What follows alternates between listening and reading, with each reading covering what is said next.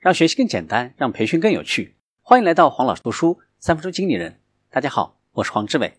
我们继续分享小米之道，让用户来激励团队。创业心态有时更通俗的说就是热爱。如何持续激发团队的热爱呢？首先，让员工成为粉丝。每一位小米员工入职的时候都可以领到一台工程机，要把它当做日常主机使用。其次，让员工的朋友也成为用户。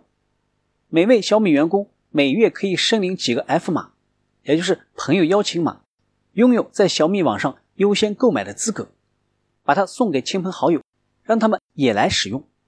最后，要和用户做朋友，做出有爱的产品，用户就会回报给你爱，用户的爱会持续激励团队。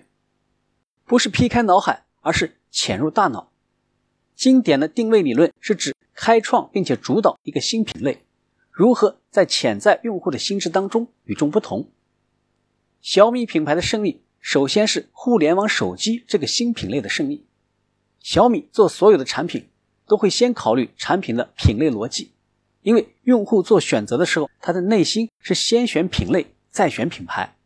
小米做手机开创了一个全新的品类——互联网手机。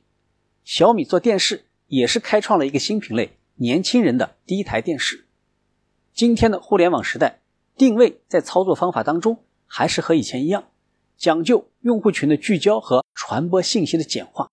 但是有两个变化：第一个，以前是竞品思维，现在是产品思维；以前是劈开脑海，现在是潜入大脑。